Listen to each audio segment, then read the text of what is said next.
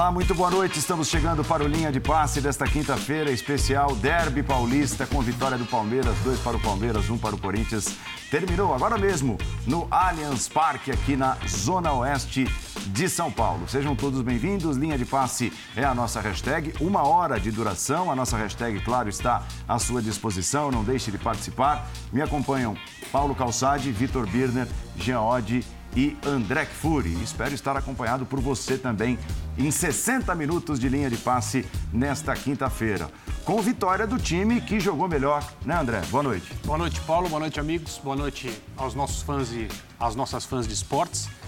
É, a exemplo do que aconteceu no encontro entre Palmeiras e São Paulo, e a exemplo também do que aconteceu quando o Palmeiras encontra equipes informação como a do Corinthians, e talvez nem dê para falar que em relação ao técnico do Corinthians atual, o Vitor Pereira, seja uma equipe em formação.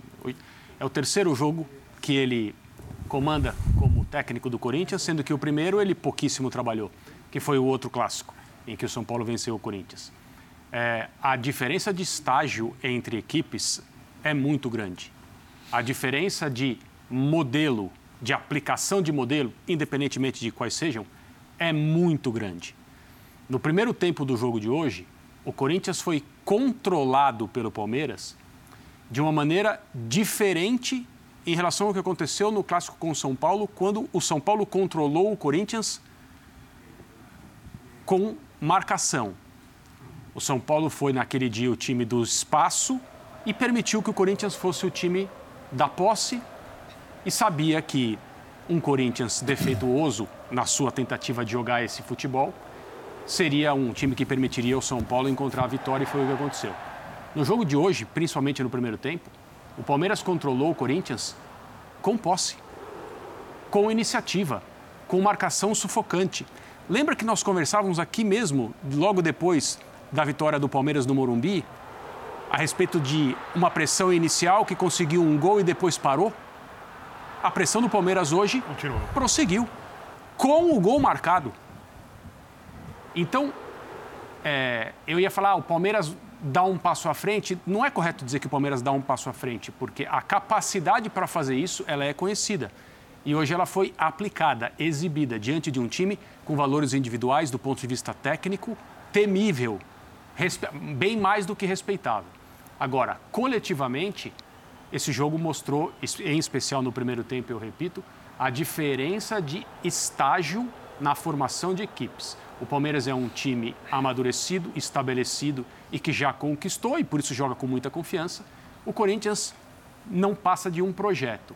E só para falar um pouquinho do Corinthians, Paulo, bem pouco, a gente vai, obviamente, poder é, elaborar mais. Uhum. É preocupante a atuação do Corinthians no primeiro tempo. Porque dá para entender um time como o Corinthians ser controlado como foi pelo São Paulo com movimentos ofensivos que não terminavam, mas com tentativa, com volume, com, com pelo menos exibindo alguma ideia. A forma como o Corinthians não jogou hoje no primeiro tempo no Allianz Parque é bastante preocupante em relação ao que pretende a comissão técnica que acabou de chegar. Dá para chamar, Geode, de choque de realidade? E, e aí eu não estou dizendo. Assim, em relação justamente a um pouco daquilo que o André acabou de dizer, uhum. aos estágios das duas equipes. O torcedor corintiano ficou empolgado com o que o time apresentou no último sábado, contra uma equipe fraca, uhum. e aí pinta aquela questão da rivalidade. Nós mesmos é, especulávamos aqui, né? Como, como, os dois times vão se comportar, será que o Corinthians vai se adiantar, uhum. mesmo jogando na casa do Palmeiras? O jogo de hoje, pelos estágios dos trabalhos, foi de certa forma um choque de realidade? Boa noite, Paulo. Boa noite a todos. Eu acho que foi, mas acho que é um choque esperado, sinceramente. Para mim é um choque esperado. Não, não, não, é uma surpresa o que aconteceu hoje. A gente falava aqui, inclusive, durante a semana, sobre a dificuldade que o Corinthians teria para fazer aquilo que o Vitor Pereira falou que faria. Uhum. Né? Porque uma coisa é você fazer contra a Ponte Preta, outra é você fazer contra o time que é bicampeão sul-americano. Então, é óbvio que seria difícil fazer Ficou claro que o Corinthians não conseguiu fazer isso. Não precisa se desesperar, porque por essa diferença de estágio, eu acho que era até normal que fosse assim. Aí eu acho que talvez tenha um pouco também do Vitor Pereira é, ter acabado de chegar, até mesmo em relação ao conhecimento do adversário, as qualidades do adversário. É, então, acho que não tem motivo para drama e para desespero do lado corintiano. Mas a, a, superioridade do Palmeiras ela foi incontestável. Hoje, é, não tem discussão que o Palmeiras é um time melhor do que o Corinthians, o que não quer dizer que vá ser um time melhor ao final da temporada. Mas, claro que o, o Corinthians tem que trabalhar é, para isso. E sobre o Palmeiras também é aquilo que aí você é testemunha, venho dizendo né, desde o começo, depois de quatro, cinco rodadas do campeonato estadual quem fala que o Palmeiras só contra-ataca, quem fala que o Palmeiras só joga de maneira reativa, quem fica repetindo isso, parou de ver os jogos eh, no ano passado. Porque este ano não tem sido assim. Quem fala isso este ano é porque só assistiu o jogo contra o Chelsea e talvez é, a partida contra o São Paulo ali a partir dos 15 minutos. Porque não tem sido assim. E hoje, de novo, não foi assim. E não adianta pegar a estatística de posse de bola para dizer que o Palmeiras não jogou e que ficou esperando para contra-atacar. Quem viu o jogo hoje sabe que não foi o que aconteceu.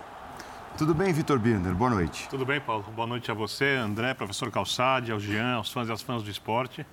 Eu tenho pouco a acrescentar, porque eu concordo com o que ambos disseram o jogo mostrou a diferença de estágio da preparação, de preparação das equipes, mostrou a capacidade do Palmeiras de fazer várias coisas direito, marcar, atacar, pressionar à frente, marcar mais atrás. Né? O Palmeiras é superior, quando a gente fala na parte coletiva, em tudo, tudo mesmo, até na marcação das bolas paradas. Né? Porque o segundo gol, por exemplo, do Palmeiras, é, o Corinthians tinha perdido umas duas, três bolas ali em escanteios por cima. Ou seja, Palmeiras, tudo que depende de preparação, ele faz melhor que o Corinthians, o que é normal, porque tem um senhor treinador e do outro lado tem um técnico que acabou de chegar. Um técnico que talvez ainda não saiba nem como é, encaixar ou quem usar para ser mais direto para o seu modelo de jogo se tornar funcional. Eu acho que ele ainda vai ter que descobrir isso. E o jogo de hoje mostra essa questão. O Roger Guedes, que sofreu o pênalti, falta ali né, um pouco mais de. Uma rotação um pouquinho maior. É, eu diria que tem o jogador que tenta e tem o jogador que tenta e quer muito. Eu não sei se ele se enquadra nesse segundo perfil. Se enquadrou no lance do pênalti que sofreu. É jogada individual, né? Ali quer muito, mas e as outras partes Como do jogo. Conjunto. E a pressão na saída de bola, é a movimentação para receber a bola. Eu não estou citando o Roger Guedes aqui porque é uma das estrelas, porque eu vejo o William com esse desejo, eu acho que o Renato Augusto tem esse desejo, o Paulinho tem. É... O Gustavo ainda precisa melhorar. Às vezes parece que tem, às vezes nem sempre parece que tem também. Então, tem muitas coisas que o técnico vai ter que trabalhar. E se você pegar o Palmeiras, por exemplo, a gente falava disso na redação, a postura do Scarpa antes do Abel é uma, hoje a postura do Scarpa é outra, ou seja, o treinador tira do jogador as coisas, isso faz parte do trabalho, então acho que nada é condenável, mas algumas coisas ficaram muito claras. No jogo de hoje, só vou dar uma estocadinha aqui no Jean, porque o Jean fala que todo mundo sabia que o Palmeiras ia ser melhor, que o Palmeiras ia dominar o jogo. Mas você, vai, você vem para os palpites. Mas na hora do palpite, ah, você, subiu você... no muro e colocou 2x2. Claro, eu coloquei é a vitória do porque, Palmeiras. Porque a gente não tem mais paciência para lidar com isso. Você leva palpite mas, a sério. Não, eu não levo. Quando, quando, Agora quando, você é que quando, quando eu subo no muro, eu falo. Você nega. É não, imagina, eu falei ontem. É, como é que se diz, né? A bola vadia, que ele esperava essa bola vadia que foi para a área do Palmeiras no fim, que o Everton saiu e não achou. Entra é uns, uns Ele errou por 60 centímetros para dentro. Os printers podem é, conferir. Por 50 centímetros o Jean. Ele errou. E Tudo eu, bem, Paulo e eu fui, e eu fui junto, junto, com ele, claro. você tinha por sido isso que tá defendendo. Por isso, 2 a 2 Por isso está defendendo a tese. Placar clássico para Palmeiras e Corinthians, sempre 2 a 2 Boa noite a todos e para você que você nos acompanha nessa, né, também. Não interessa claro, a fase, imagina, né, vou levar isso a sério. Não interessa quem é melhor, não interessa claro. nada. Palpite Mas horas. O, né? o, o futebol modo aleatório, que durante um bom tempo dominou muitas equipes e ainda domina muitas equipes no Brasil, pode levar muita gente a crer que esse é um clássico absolutamente igual. Você tem um Corinthians que é diferente pelos jogadores que contratou, mas do outro lado você tem equipe que tem um treinador há um pouco mais de 16 meses e no dia que o treinador do Corinthians, o Vitor Pereira, estreou, justamente no dia 5 de março, 16 meses do primeiro jogo do Abel. Uhum. Então tem uma certa quilometragem que um percorreu e o outro não. É, Para quem não acha que futebol não é só aleatório, isso faz muita diferença. Para quem acredita que é só jogar dentro de campo os caras e eles vão se virar e, começar a olhar para os nomes e para as histórias, sem para o rendimento de cada equipe, também tudo é muito natural. Como a gente aqui, a gente costuma ver futebol de um outro jeito, né? É, o Palmeiras faz tudo muito bem. A proposta que o Palmeiras de jogo do Palmeiras é muito bem executada, muito bem, seja qual for. Vai pressionar, pressiona bem. Vai defender baixo, defende bem. É, e tem jogadores, por exemplo, você tem o Rafael Veiga e o Danilo no centro do campo hoje, no momento da vida deles, como atletas de futebol, que é, é exemplar. E do outro lado, você tem um Corinthians que o meio de campo precisa ser redefinido. Não é porque o Paulinho tem uma história gigante, Renato Augusto também, e esse meio de campo vai dominar o adversário. Não é assim que funciona. Poderá jogar dessa forma o Corinthians? Talvez. Uhum é, equilibrado, com uma formação mais jovem, que é o que o Vitor Pereira está tentando fazer. Mas assim, o jogo do Palmeiras, como o Palmeiras se entrega, a intensidade dentro de um jogo corretíssimo, é absurdo. É absurdo. O que faz o Danilo, os, onde ele se apresenta, onde ele recebe bola, o que ele faz, o cara, o cara sofre um pênalti e faz um, e faz um gol. É, isso o Corinthians ainda não tem. Pode evoluir? Pode. Daqui a alguns meses, talvez a gente encontre isso no Corinthians. Mas em, do dia 5 para o dia 17, não encontramos ainda, sendo que dois foram clássicos. E a Ponte Preta era um adversário inexistente. Aí este time domina. Mas quando tem um adversário que é no Brasil o trabalho é, com, que tem um treinador há mais tempo, que tem um, um, e é um trabalho corretíssimo, é o time mais bem treinado do Brasil dentro da sua proposta. Você pode gostar mais do jogo do Flamengo, do jogo do Atlético. Agora, Sim. como treinamento, é o time mais afinado no Brasil hoje, é o Palmeiras. Sem dúvida. E uma coisa interessante hoje. A proposta, a abordagem do Palmeiras ao jogo poderia ser: esse é um time técnico que, contra a Ponte Preta, mostrou é, um bom percentual daquilo que é capaz de fazer com a bola no pé então nós vamos marcar atrás, efetivamente haverá espaço, nós sabemos encontrá-los, nós sabemos precipitá-los, porque o Abel ele entende, assim como o Flamengo era na final da Copa Libertadores, que um time que, que gosta de ter a bola e não tem os mecanismos prontos vai se expor demais a um desarme numa zona sensível do campo. E é perfeitamente possível abordar esses times dessa maneira. Eu marco atrás e saio em velocidade e tomo a bola muitas vezes no campo do adversário e vou criar os problemas que eu habitualmente crio. Se o Palmeiras tivesse feito isso, poderia ter dado certo. Estou falando de primeiro tempo, basicamente. Poderia ter dado certo.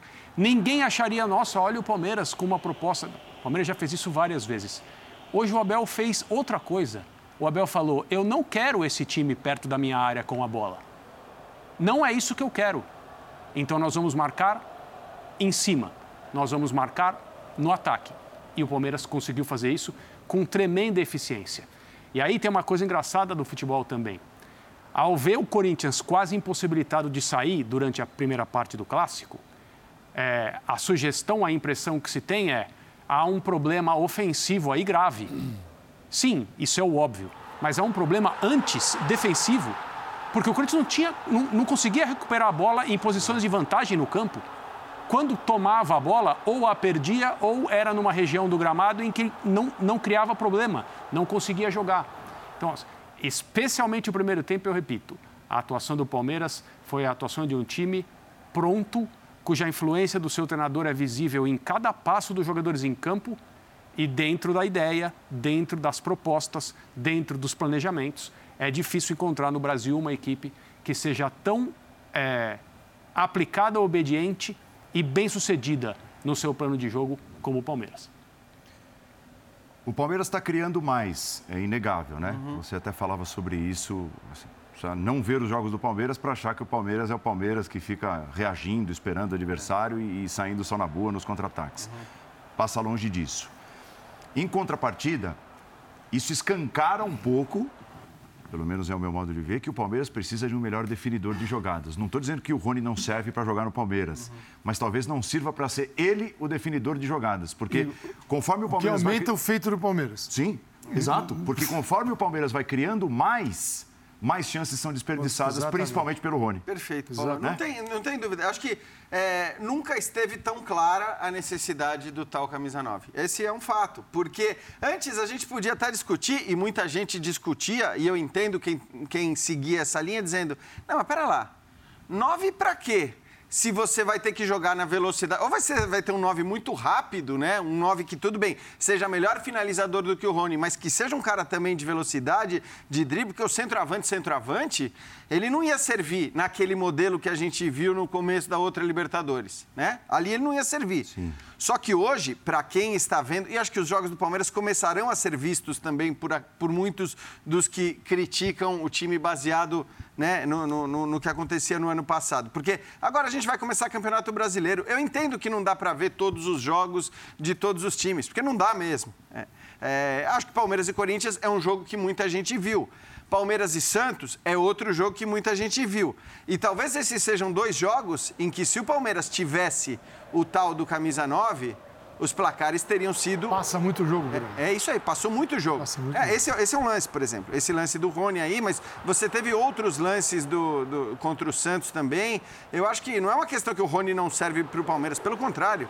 Ele, ele é muito útil em vários lugares do campo, ele pode servir para quando o Abel quiser ter um tipo de jogo mas para o que está acontecendo nesse ano em várias das partidas, exceção feita ao Chelsea, quando era normal jogar daquele claro. jeito.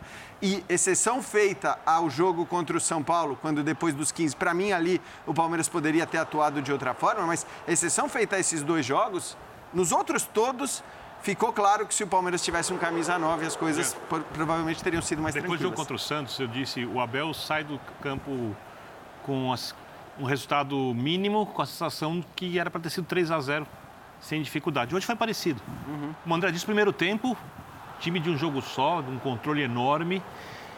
E como o Palmeiras chega com a bola, usar um termo do futebolês, redonda, mais vezes para finalizar do que chegava antes, porque qual é a virtude do Rony? O Rony é um jogador de muita velocidade e que resolve as coisas à base da força, muita explosão. Né? Então, vai na correria com o zagueiro pesado, chega no corpo, não vai cair com facilidade. Uhum. Chega inteiro na área para finalizar, fisicamente muito forte. Mas quando a bola vem redonda, vem com qualidade, Perfeito. aí você precisa de um pouco de refinamento. Então, se o Palmeiras tiver no seu elenco um jogador com essa qualidade, ele vai transformar em jogos como esse, em jogos com placares maiores. E o Rony continuará sendo muito útil, porque o Rony é um jogador que tem características específicas que outro jogador do Palmeiras não tem para fazer esse jogo de força. E que não jogava por ali, é bom que se diga antes do, do, Abel colocar. Que não jogava por, por que não jogava por ali. E estou falando isso, o Jean sabe, Paulo também, professor Calçado e André também. Eu trato o Rony como um dos gigantes dessa era vitoriosa de bicampeão da Libertadores do Palmeiras. Para mim, ele, em termos de tamanho, está no mesmo tamanho dos principais jogadores, pelos feitos em campo. Né? Já falei, tem que ser reconhecido, mesmo não tendo a qualidade do Dudu, mesmo não sendo tecnicamente bom como o Everton é no gol ou Gustavo Gomes como zagueiro, ele merece ter o mesmo tamanho. Mas eu acho que cada jogo do estadual está deixando clara a necessidade do Palmeiras ter um jogador com mais finesse, com mais capacidade na hora de finalizar. E para quem acha que sim, da diferença de tempo de trabalho não faz, não, não, não tem nada a ver, claro que pode não ter um, um trabalho ruim, pode um ano e meio de um trabalho ruim. É um ano e meio de um trabalho ruim. Não vai evoluir nada. Pode evoluir lentamente, mas fica buracos em todos é, os setores e momentos da, da equipe. Assim, como é que se divide basicamente o rápido, um treinamento? Você tem cinco coisas para trabalhar. Cinco. Sua fase defensiva, quando você está aqui instalado, adversário com a bola, como você se organiza.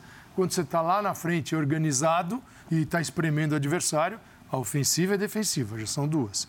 As transições, quando eu perco a bola, como é que me, como é que eu me, como a nossa equipe se comporta quando perde a bola? Marca lá na frente, marca aqui atrás, volta, pressiona, tudo isso tem que ser desenvolvido. Isso não é assim da cabeça do jogador. Jogador, você faz o que você quiser. Na hora que perder a bola, faz o que você quiser. E a ofensiva, a transição ofensiva, que é recuperei, onde eu estou, como eu aciono atacantes, como eu me organizo. Um quer se organizar curto, o outro com a bola longa. Tudo isso é treinado. E a bola parada. São cinco. Em 16 meses, você consegue trabalhar. Em 12 dias, você escolhe o que você vai trabalhar aqui. E deixa os buracos, e deixa as outras portas abertas e arrombadas. Uhum. Você não consegue trabalhar tudo. Você pode até trabalhar, cada dia você trabalha uma coisa. Só que você não promove né, nada na direção da eficiência ou da eficácia. Agora, então é muito. É, é, ah, é justificativa. Não sei se com um ano e meio, hipotéticos, porque o contrato do Vitor Pereira vai até dezembro.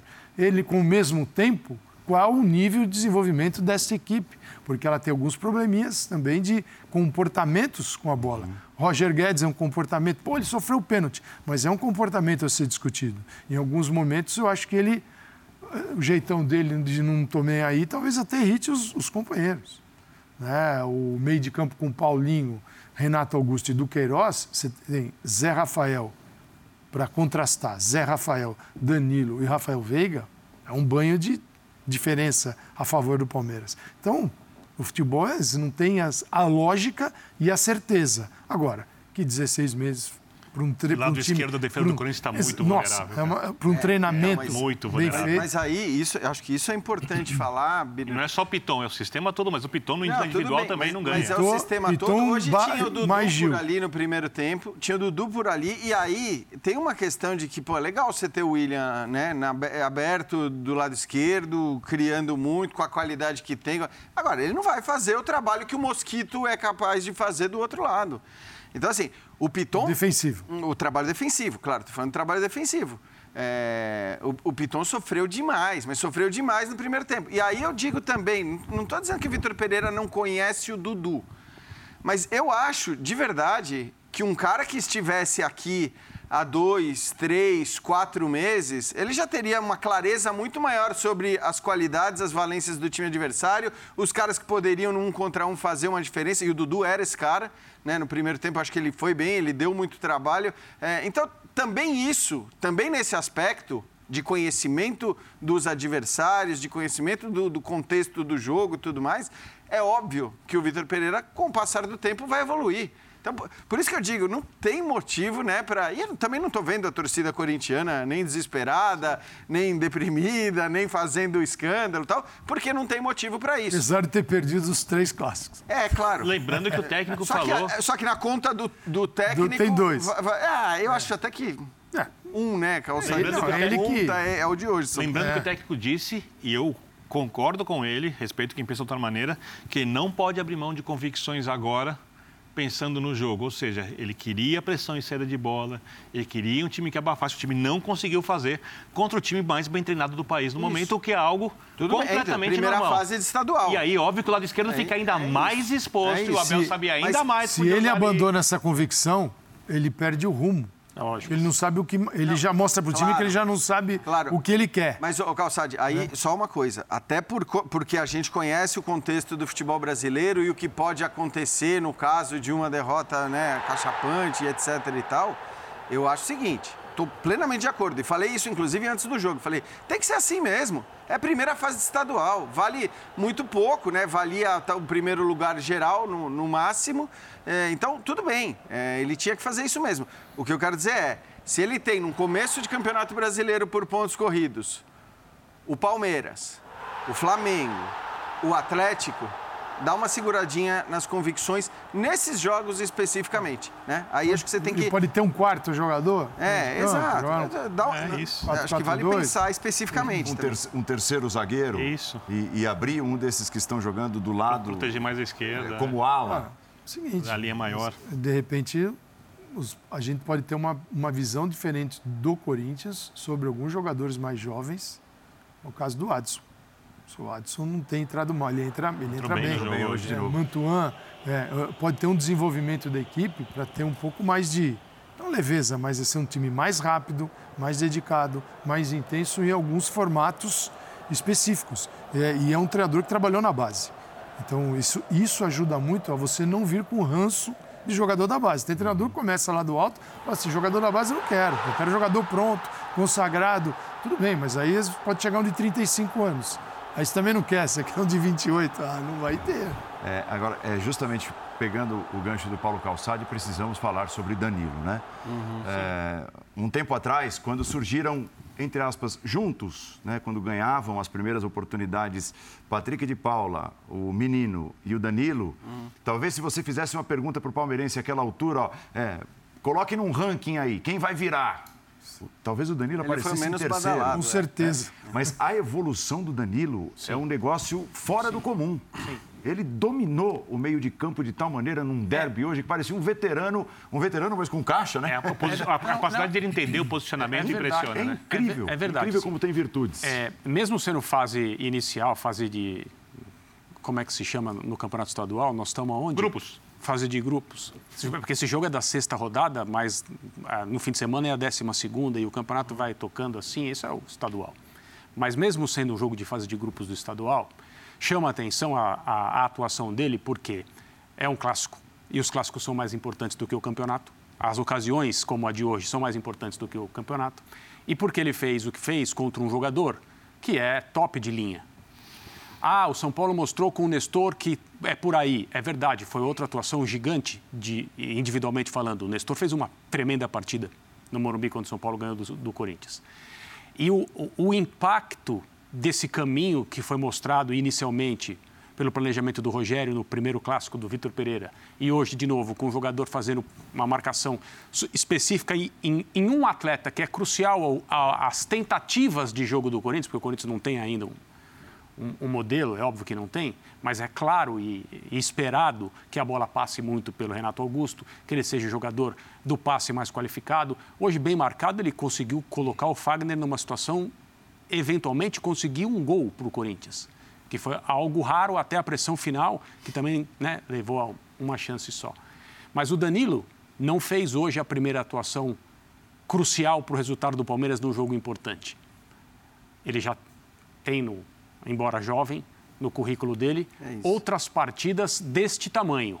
É que contra o Corinthians, numa vitória e eh, com um papel eh, importante né, para que o Palmeiras pudesse executar o plano que fez, de tentar anular um jogador da qualidade do nível do Renato Augusto, eu acho que dessa vez ele vai lembrar, ele vai colocar essa aí ali naquela, na, na estante das atuações dele, num lugar bastante especial. A gente tem que lembrar da atuação dele numa final de Libertadores contra o Flamengo, né? Que, convenhamos, não, não tem nem comparação com esse jogo. E já tinha sido uma atuação no mais alto nível. Então, acho que o que impressiona no caso do Danilo é o nível de atuação, mas a sequência, como você falou, de atuações nesse nível. Porque o cara fazer uma grande atuação e depois cair, é, aliás, é o que aconteceu com outros jogadores do Palmeiras, os outros dois que você citou.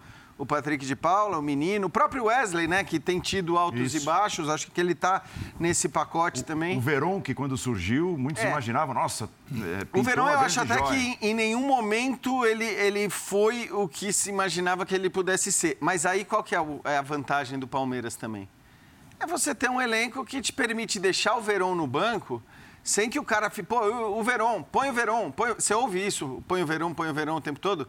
Você não escuta isso. Deixa o português escalar, deixa o Abel escalar e Isso, e, e quando o Abel o colocou no jogo contra o Atlético, por exemplo, o cara foi lá e fez uma jogada essencial para que o Palmeiras acabasse campeão sul-americano.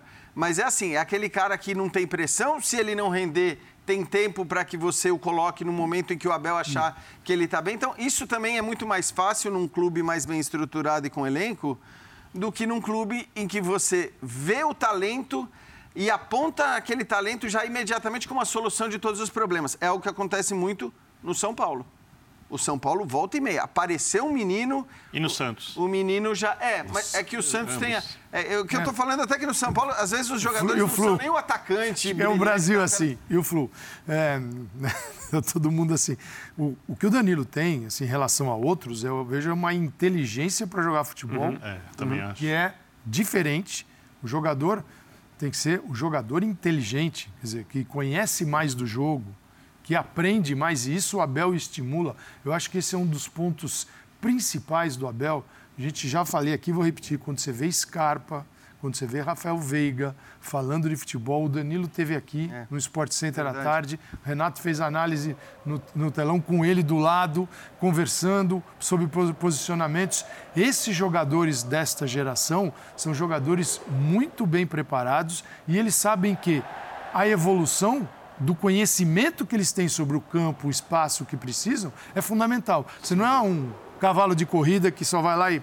Não, ele é um cara. Você tem uma inteligência do jogar que eles têm. E o Danilo, nisso, superou aquela lista, Paulo, que você fez. Mas eu, no caso do Patrick de Paula e do Gabriel Menino, ele pode ter superado até porque queria superar. Porque focou num jogo e numa evolução que possivelmente os outros em algum momento falaram, ah, sabe aquela acomodada, aquela barriga que o jogador, que, que o jovem vem, sobe muito, depois ele tem uma queda? Alguns por acharem que chegaram no, agora estou bonito, né? não preciso de mais nada. E eu sinto que o Danilo não, ele quer aprender é. Sempre. Você lembra do então, Patrick de Paula, depois é. da final do Palmeiras e Corinthians estadual, você fala, nossa, nossa aí um jogador para futebol inglês, forte fisicamente, exato. bate bem na bola de fora Talvez seja ainda. Então, exato. Talvez seja. É, talvez seja. Porque, né, no tempo dele. É, porque a capacidade mostrada, o cara não, não esquece dela, né? Mas é que algumas decisões, até extracampo talvez, Exatamente. vão atrapalhando e vão entrando no meio do caminho, até que o cara vê o seu futuro com mais clareza e toma melhores decisões até em campo. Tem uma coisa em relação ao Danilo que é é muito fácil enxergar um jogador como ele tendo oportunidade e brilhando num time de discípulos, que é o que o Palmeiras é, do seu treinador, né? É, o Abel precisa de um jogador como ele. Em quase todos os jogos importantes haverá uma missão para um cara como o Danilo fazer. Mas como o Calçade falou, existe um trabalho desse técnico em relação a jogadores jovens, na formação, no desenvolvimento, no, de, de novo assim, no, na fase final de desenvolvimento, que no caso do Danilo chama muita atenção por causa da leitura de posicionamento que ele tem para fazer o seu trabalho. Porque diante de um jogador com a experiência do Renato Augusto, às vezes em que o Renato já foi marcado de maneira semelhante e conseguiu ludibriar seu marcador e conseguir jogar. Então, é isso é, que é impressionante, né, André? Exato. Um é, jovem conseguir fazer isso. Ele, a, a missão de, de, anular o Renato Augusto é por si só muito complicada nesse. nesse... Como seria de anular o Veiga? Do outro lado, não estou é, comparando, estou dizendo o seguinte: sim. Os, o, Corin, Você... o Corinthians espera do Renato aquilo que o Palmeiras tem no Veiga, que é um cara que, que tem um passe, que, que coloca uma bola. Não, e, e, na hora que você coloca isso como missão principal para um jogador, e foi o caso hoje, claramente, em relação ao Danilo, você está condicionando toda a movimentação desse jogador com a movimentação do adversário. Com a movimentação... Então, assim, ele conseguir marcar, como marcou hoje o Renato, e ainda por cima participar do jogo, criar e até fazer o gol, ainda que o gol, tudo bem, foi num lance de é, bola parada, pois é, mas é tem, algo impressionante. Mas tem uma minúcia que é o seguinte, é, você está falando de uma marcação individual em quase 90, em quase 100% do tempo. Uhum. Esse jogador sabe que aquele que ele marca não o marcará. E ele faz o gol de cabeça, tudo bem, é bola parada, bola parada né? mas teoricamente ele sobra. Por que ele sobra? Porque ele não sofre marcação individual do jogador que ele marca. Ah, mas o Renato Augusto falhou? Não, depende de como o Corinthians marca as jogadas de bola parada na sua área. Alguém falhou, eu não estou dizendo que foi o Renato Augusto, mas quando você cria esse problema, um jogador que entra em campo é, essencialmente para fazer uma marcação específica, ele vai sobrar, ele vai ficar livre, porque ele não vai ser marcado da mesma maneira. E ele ligava assim, chavinha com bola, chavinha sem chavinha bola. Sem Era bola. um jogo com bola, outro hum. jogo sem bola. E assim, mesmo assim, o Renato ainda conseguiu aquele momento que, que ele, que foi o principal momento, ele levanta. Criação do Corinthians. É. Se eu não me engano, assim, o que, que fez o Danilo? O Danilo ele afundou e fechou a linha defensiva. E aí a entrada Mas, da área, o Calçade, não, ninguém acompanhou. Você vê também o que eu estou falando em relação a um técnico que acabou de chegar? Eu, eu te pergunto, será que se o Vitor Pereira tivesse acabado de chegar ao Palmeiras, tá? tivesse situação inversa, será que ele tomaria essa decisão?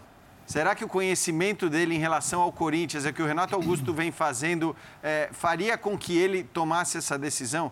Eu estou destacando isso porque eu acho que, assim, além do tempo de montagem do próprio time, existe um tempo necessário para conhecimento do, do contexto todo, de, de outro do adversário. Do, de outro, futebol. outro futebol. Exato. É, é, claro que eles podem avançar nisso com toda a análise que eles têm né, de conhecer adversário, até porque o Brasileirão vai ser disputado assim, eles, não vão, eles vão conhecer a distância e aí vão ter que enfrentar e, e saber mais. Então, isso aí é feito com análise que eles são muito bons nisso.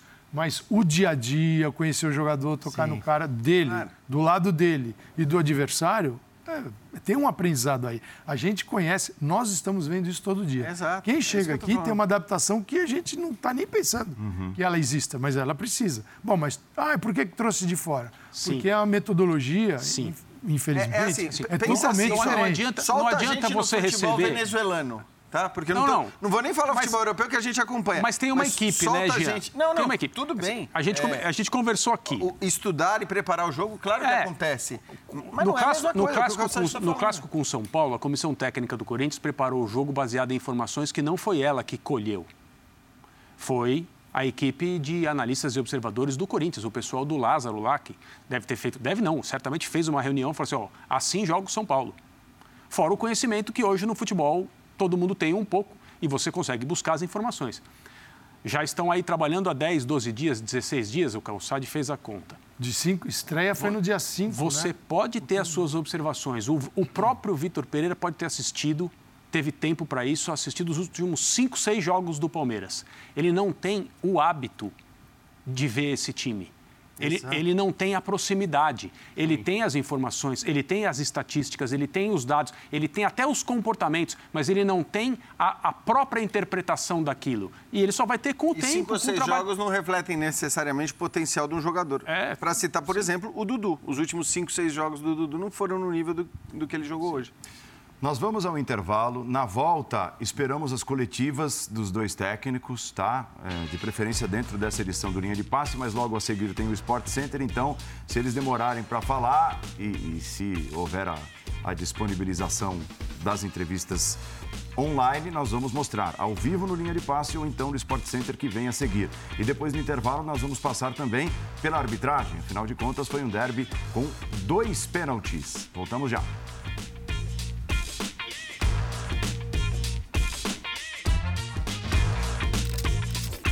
Começa nesse instante a entrevista coletiva de Abel Ferreira, técnico do Palmeiras, e a gente apresenta ao vivo.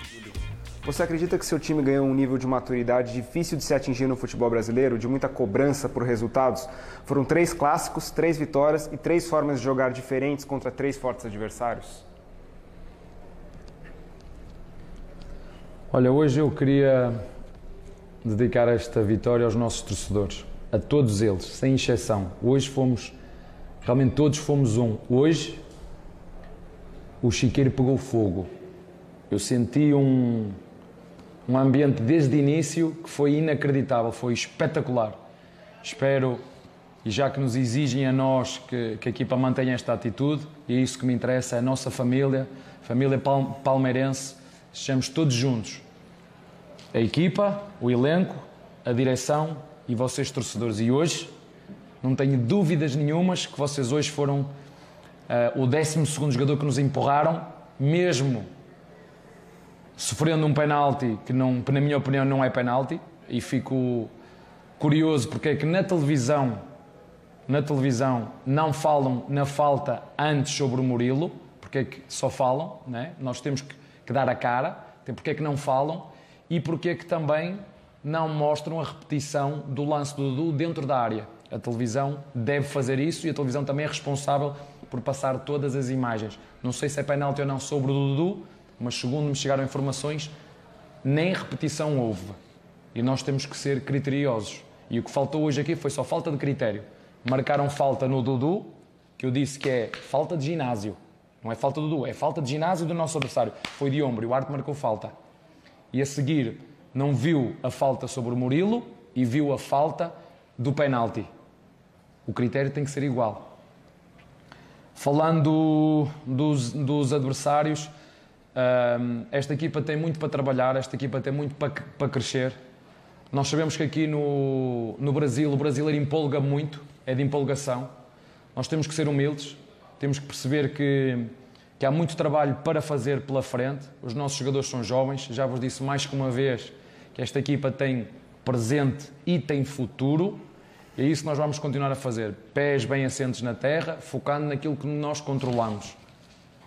O que vem de fora, para nós, já vos disse mais de uma vez, é igual. O que é que eu controlo? É o meu trabalho. De quem é que eu dependo? Dos meus jogadores. Então a minha atenção, o meu foco, a minha energia vai toda para eles. E é assim que nós trabalhamos desde o primeiro dia que eu sou treinador do Palmeiras. Tudo que vem de fora, positivo ou negativo, só nos pode fortalecer.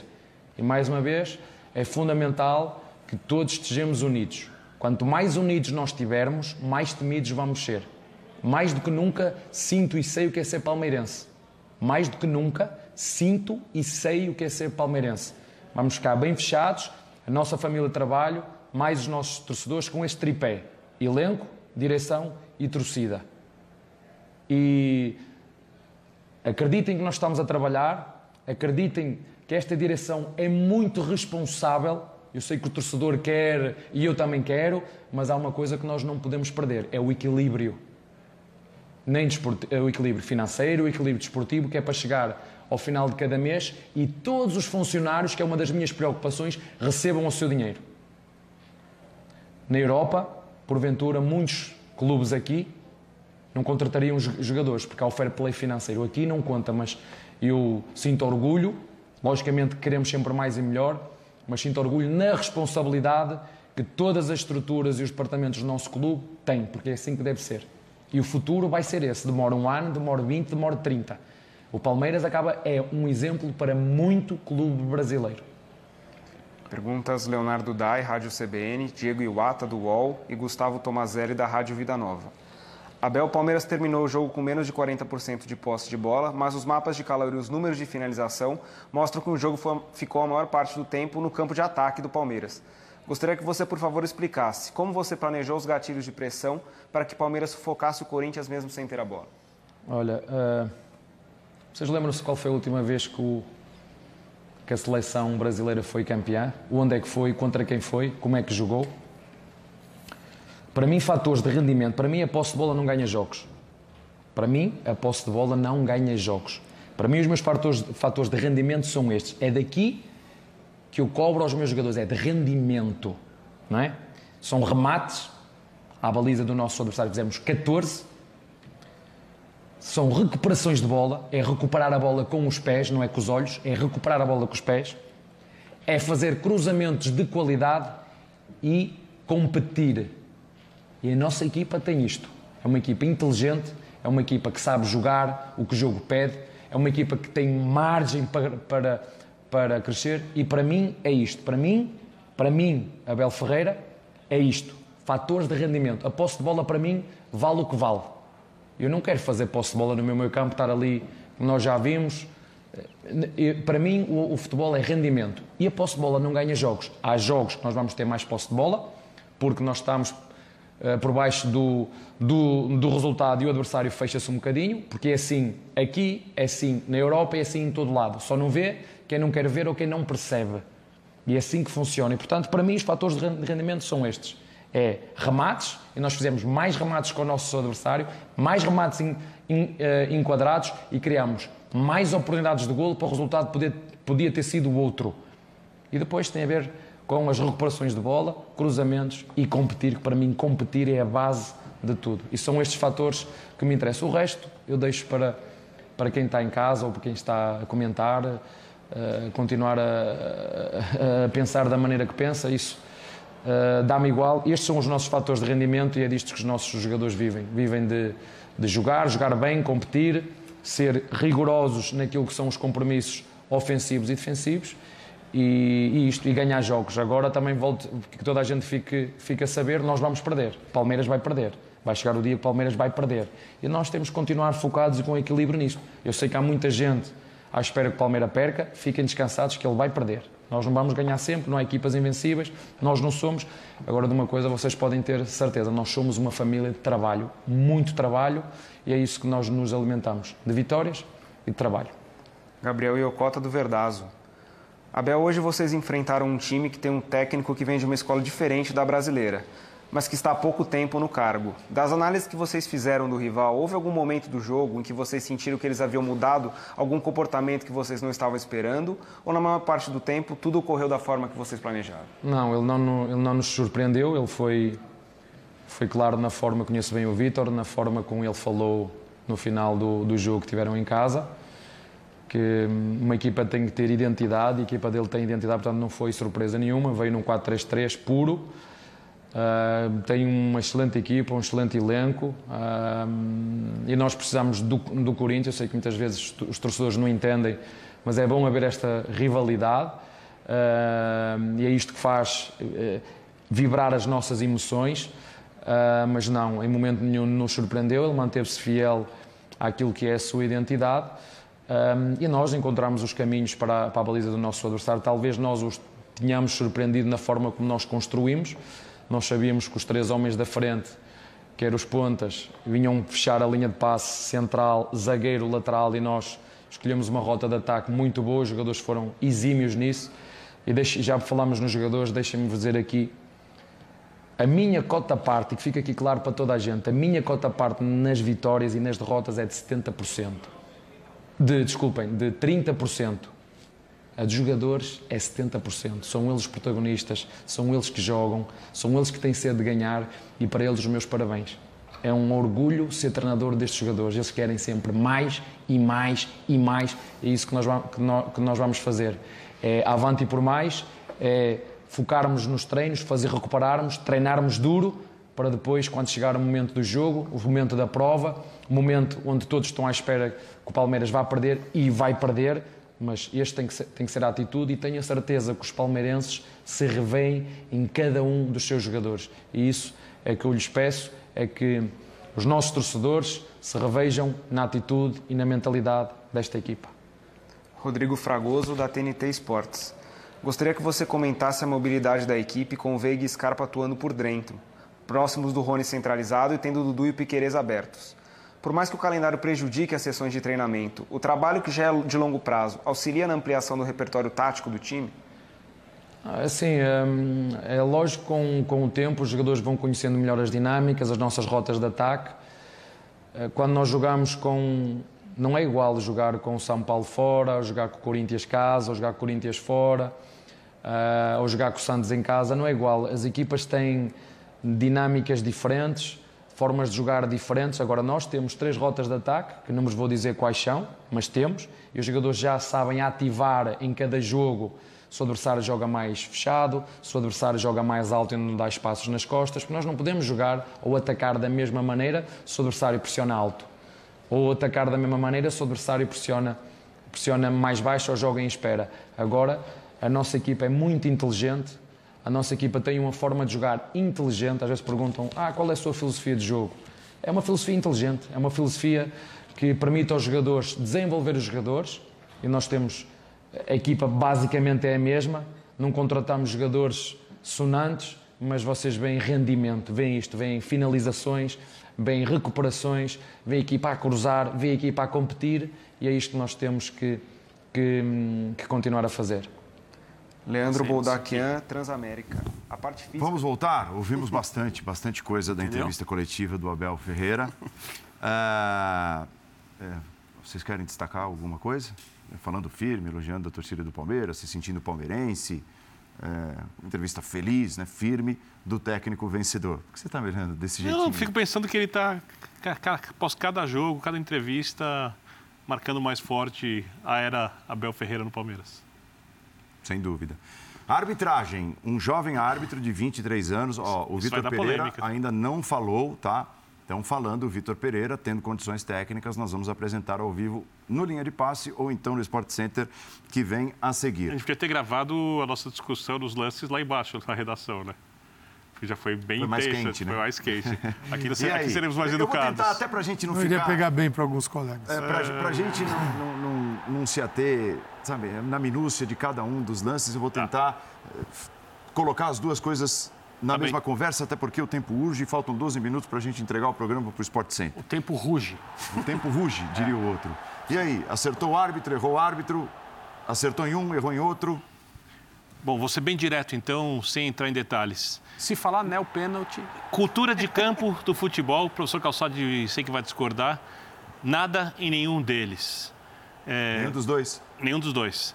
No atual futebol, neo pênalti, dá para marcar. Lamento muito, é a destruição do jogo de futebol, é o futebol sendo jogado do ar-condicionado, à distância, ao pé da letra do papel e dificultando para quem tem que executar funções que fazem parte do jogo em campo? Eu acho o seguinte, é, para mim, é, eu, eu, vou é, até emendar com uma, uma, observação geral sobre este árbitro, tá? Porque, para mim, primeiro, o, o VAR não precisava ter chamado no pênalti do Palmeiras depois do que, do que o árbitro resolveu dentro de campo. É, resolveu que não era pênalti, deixa seguir. Bom ponto. Acho que era, acho que era um lance interpretativo. Porque não é uma coisa flagrante assim. Não é né? flagrante, não é erro claro, não é um erro indiscutível. Na hora que ele chama o árbitro para ver e você vê os dois braços ali empurrando e tudo mais, é- é- eu acho normal que o árbitro marque, tá? Esse, esse é o meu ponto. Na- no meu ideal, eh, e no meu ideal é o ideal Premier League, deixa seguir os dois lances. Nenhum, nem outro. Agora, dito isso, os companheiros vão se manifestar sobre os lances assim, os jogadores de futebol tornam a vida do árbitro dentro de campo insuportável. Isso não é mais uma novidade. A gente está acostumado a ver isso. Foi assim de novo hoje, primeiro com o Corinthians, depois com o Palmeiras. Eles tornaram a vida do árbitro insuportável. Um árbitro que tem 23 anos e todo mundo já estava louco para condenar o árbitro de antemão, porque ele tinha 23 anos. A verdade, na minha opinião, é que ele não foi mal no jogo, ele não foi mal nos lances, só que é incrível como, é a minha opinião, tá? Mas jornalistas e torcedores caem no clima gerado pelos jogadores dentro de campo. Porque esse é o típico jogo que se os jogadores não ficam fazendo rodinho o tempo todo, reclamando o tempo todo, ninguém ia falar, ah, o árbitro tá confuso, hein? O árbitro tá invertendo faltas, que é uma maneira de você dizer que o árbitro tá mal sem saber direito o porquê que ele está mal. Quando você não sabe quer criticar o árbitro, você fala, está invertendo faltas, como se muitos árbitros, né, em vez de marcar falta para um lado, marcasse para o outro. Então, para mim, hoje, é, diante de todo o contexto, ele não foi mal, só que muita gente embarcou nessa questão porque os jogadores atrapalham, geram esse clima insuportável para a arbitragem dentro de campo. A imagem do VAR, dele no VAR, e os jogadores reservas do Corinthians e mais comissão técnica, ali à beira da área técnica, duas turbas. impedidos É isso, por alguém. exato. É, Não, é, é. é Parece, bizarro. sei lá, parecia assim, que eles estavam atrás de uma grade e que do outro lado é, eram, eram cães e do outro lado tinha sei alguém com já um achou que steak gigante, não foram. É assim, babando, Comida, querendo comida. roubar aquele bife. Mas você-? Desenho animado, Você né? tem Desenho dúvida, animado, é mas você tem dúvida que na preparação para o jogo não se debateu nos dois vestiários? O árbitro tem 23 anos, apitou 5, 6 partidas. Opa. Será influenciável em campo porque é jovem, não tem um currículo tão extenso assim. E aí isso parte é, do, do que é a, a necessidade de competir. Vamos tentar influenciar o árbitro. Se tenta com os mais experientes, por que, que não se iria tentar, num jogo como o de hoje, com um jovem de 23 anos no seu primeiro clássico? Eu concordo com tudo que o Jean falou. Sobre os pênaltis, eu entendo as marcações na era da arbitragem eletrônica, entenderia se eles não tivessem sido marcados. Jean, eu não sei se você achou que foi ou não foi. Não, ué, eu falei, pra, que foram ou não pra foram os mim, os, dois pênaltis eu, de- eu deixaria rolar o jogo, não marcaria pênalti. E acho que ele só marcou o segundo, ele só marcou pro Corinthians, porque ele foi chamado ao VAR e, e teve que marcar o primeiro a partir do momento que foi chamado ao VAR.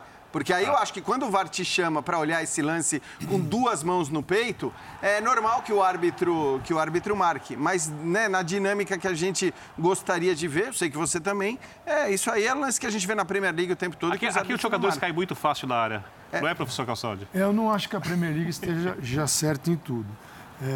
Para mim, o- esse primeiro pênalti é pênalti hoje, há 50 anos, é, porque o, o- não há disputa de bola.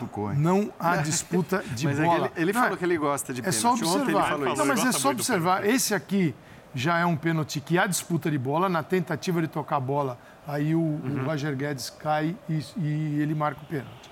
No primeiro, eu me pergunto, o Gil foi na bola? Não. Não dá para dizer que foi na bola, porque a bola não está no queixo do Danilo. A bola está no gramado. A bola, nenhum momento foi jogada, essa é a questão técnica para análise do pênalti. Nenhum momento a bola foi jogada. O que faz o zagueiro? Enfia a mão entre o pescoço e o queixo. Se não é falta, aí nós vamos ter luta livre dentro da área. Então, o primeiro, primeiro é claríssimo, né? Um pênalti muito, eu diria, óbvio. O segundo já é um pênalti mais complicado. Não vejo falta do Roger Guedes na recuperação da bola e ele vai para a área e aí tem uma projeção em cima dele, ele cai e o pênalti é marcado. O segundo dá para discutir. É, O primeiro acho indiscutível. Porém, acho que o Jean está totalmente certo. O árbitro era senhor da- do espaço e da visão. Ele, nesse caso, adota-se mundo afora que o árbitro tinha uma boa posição e interpretou daquele modo e segue com a interpretação do árbitro. O nosso VAR aqui é o revisor de todos os lances. E eu acho que isso ele está errado. Só que é o seguinte, a gente tem que assumir que muita coisa vai passar.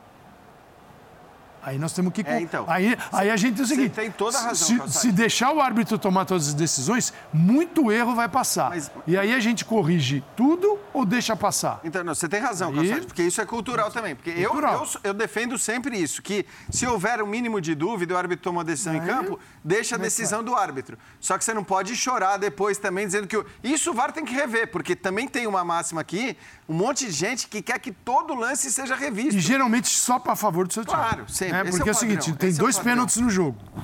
Eu sei que. Oh, isso aqui foi demais, esse aqui não foi nada. O Abel falou de um na Você está assim? Não, você está assim. É uma, é uma torcida vendo pênalti, um pênalti e não vendo outro. A outra, a mesma coisa. Assim, não, não gosto de me relacionar assim com o jogo. Acho que o Gil não, não disputa a bola e o Palmeiras investe num lado frágil do Corinthians, seja com o lateral e, e o zagueiro. E o Danilo, baita giro em cima do zagueiro. Quando o zagueiro vê, ele está quase de frente para o gol e é bum, ali. Tem como. Bem, chamar pênalti. Tem jeito, cara. Ó, eu vou pro intervalo, mas o, o fã de esportes Leonardo Bertozzi disse que pediu aqui para perguntar para você se você acha que o Paulo Calçade alugou um triplex na cabeça do Vitor Birner. Cara, os caras adoraram o Twitter. Vocês, né? Foi maravilhoso isso. É, mas o o que vocês criaram eh, depois... Vocês não, vocês da imprensa? Entendi nada. Vocês da imprensa. Ó, é maravilhoso. nós vamos- É, é um- é um tweet que, enfim, depois... Não, o- é ontem, ontem o Geode começou a falar desses termos que, que estão na moda sendo usados. Não sei quem ficou no bolso de não sei quem. Ah, esses sim. O fulano de tal é o brabo. É o brabo. tem as alugou um triplex e Ah, tal. tem Aí isso. o Léo falou, o Léo falou, é, provoca o Jean. Falei, Ele cara, eu vou, eu vou esquecer, vou estar ali na apresentação do programa com outras tantas coisas. E aí ele falou, eu te lembro. E aqui ele me manda uma mensagem assim, em letra maiúscula, escrito, triplex. não, posso, não posso deixar de fazer, de fazer a, a palhaçada. Vamos ao intervalo, voltaremos daqui a pouco para o desfecho do Linha de O Paz. Bertossi está com a gente. porque O o Bertozzi já um belo de um triplex, diga. E não tem mais aquelas. Aqueles... Estamos encerrando esta edição do Linha de Passe. No domingo, uma nova edição, a partir das 8h30. Geode, diverte e Diverte. Vitor, Vitor Birner, vi comentar. Mandem tweets na hashtag Gian, vi comentar. Bina, comente e comente. Comenta e, com Y, comenta. Paulo Calçade, o Brabo, boa noite. Obrigado. Inclusive, eu vou fixar, eu vou fixar um tweet que é Gian falando. Silêncio. Tem aquela, e tem aquela despedida que também já pode entrar nisso. É, eu acho, vai lá. Vai lá. Não, mas é uma despedida séria. Ah, tudo Cada é energia, mas- tá? não é um... Filosofa e filosofa. Filosofa e filosofa. Bom, Não, é, saúde e paz. esse, esse vale também. Sua timeline. É maravilhoso. Saúde e o Y. É o I, é o I em espanhol. Sa, saúde e, e paz. Ficou- ficamos por aqui.